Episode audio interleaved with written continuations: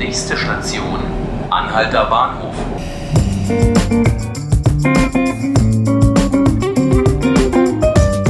Herzlich willkommen zu 5 Minuten Berlin, dem Podcast des Tagesspiegels. Mein Name ist Hannes Soltau und mit mir im Studio ist heute Alexander Fröhlich. Hallo. Ich grüße dich. Wir sprechen heute über ein betrübliches Thema. Es geht um den Skandal mit gefälschten Krebsmitteln. Um was genau geht es denn in diesem Skandal, Alexander?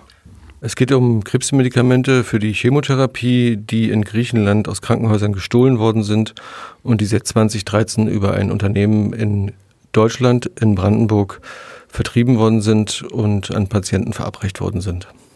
Und heute kam ja raus, dass dieser Skandal deutlich größer ist als äh, bisher angenommen. Äh, welchen Umfang hat er denn bisher?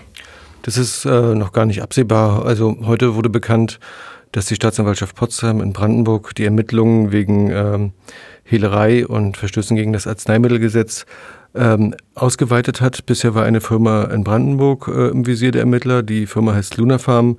Ähm, jetzt wurden die Ermittlungen auf, ausgeweitet auf eine andere Firma, die in Verbindung mit Lunafarm steht. Die hat ihren Sitz in Hessen. Dort gab es Durchsuchungen. Ähm, auch diese Firma soll mit diesen Medikamenten gehandelt haben. Es gab Durchsuchungen in der Schweiz bei einem äh, Pharma-Großhändler, der auch äh, diese Medikamente vertrieben haben soll. Dort ist noch gar nicht absehbar, an wie viele Patienten das ging, wohin das ging.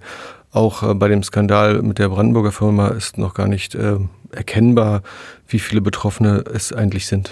Das heißt, man kann auch noch keine Aussage darüber treffen, wie viele Patienten betroffen sind? Die brandenburgische Gesundheitsministerin ähm, Diana Golze die, wie wir auch alle erst seit Mitte Juli von diesem Skandal wissen, war bisher nicht in der Lage zu erklären, wie viele Patienten betroffen sind. Sie meinte bisher, das sei nicht herauszufinden. Dagegen hat äh, Berlins äh, Gesundheitssenatorin Kohlert ja schon herausgefunden, dass mindestens 220 Patienten, Krebspatienten in Berlin und Brandenburg betroffen sind. Und zwar seit dem Jahr 2015. Äh, das ist aber nur eine vorläufige Zahl, denn wir wissen ja, dass der Handel mit diesen Mitteln, die möglicherweise unwirksam waren, ja seit 2013 läuft. Du hast es ja gerade schon angesprochen, äh, Diana Golze scheint da momentan nicht äh, sonderlich zur Aufklärung beitragen zu können. Äh, sie steht jetzt stark in der Kritik. Äh, welche politischen Konsequenzen könnte das denn jetzt haben?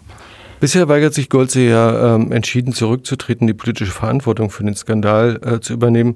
Wir reden ja nicht von der Kleinigkeit. In Brandenburg sind Minister schon wegen anderer Sachen zurückgetreten, weil sie einen Dienstwagen unrechtmäßig benutzt haben oder andere Dinge. Ähm, in diesem Fall lehnen sie das ab. Sie hat eine Taskforce einberufen, die soll untersuchen, wie äh, es dazu kommen konnte. Denn die brandenburgischen Behörden wussten spätestens seit äh, Frühjahr 2017 von Ermittlungen wegen ähm, dieses illegalen Handels. Äh, sie hat eine Frist bis Dienstag, dann soll diese Taskforce ihren Bericht vorlegen. Davon will Ministerpräsident Dietmar Woidke SPD abhängig machen, ob Golze Ministerin bleiben will. Äh, ohne Frage schütteln alle den Kopf, den Kopf, weil eigentlich hätten, haben alle erwartet, dass die Frau zurücktritt von, von selbst und die politische Verantwortung übernimmt.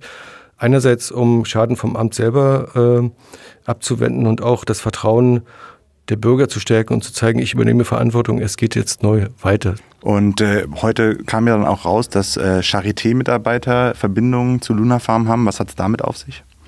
Das ähm, wurde heute festgestellt und Frau Kohlert hat es auch eingeräumt, die Gesundheitssenatorin. Allerdings muss man da vorsichtig sein. Also die beiden Mitarbeiterinnen von der Charité, äh, Pharmazeutinnen, haben für Luna Farm gearbeitet seit 2014. Das wurde auch genehmigt. 2014 gab es aber noch keine Ermittlungen. Die Nebentätigkeit war genehmigt. Ähm, als der Skandal aber bekannt wurde im Juli, ähm, haben sie sich zurückgezogen eine äh, Mitarbeiterin war auch noch stellvertretendes Mitglied in der Ethikkommission des Landes Berlin, die zum Beispiel bei Tierversuchen äh, äh, mitentscheiden. Auch dort wurde sie äh, erstmal suspendiert, weil die Senatorin sagte, das geht beides nicht. Man kann jetzt aber nicht sagen, dass sie jetzt in den Skandal verwickelt sind. Vielen Dank an Alexander Fröhlich aus der Berlin-Redaktion. Das waren 5 Minuten Berlin, der Podcast des Tagesspiegels. Sollten Sie alle weiteren Podcasts von 5 Minuten Berlin hören wollen, können Sie dies unter tagesspiegel.de slash podcast. Sie können auch eine E-Mail schreiben an podcast.tagesspiegel.de. Mein Name ist Hannes Soltau. Ich wünsche Ihnen noch einen schönen Abend.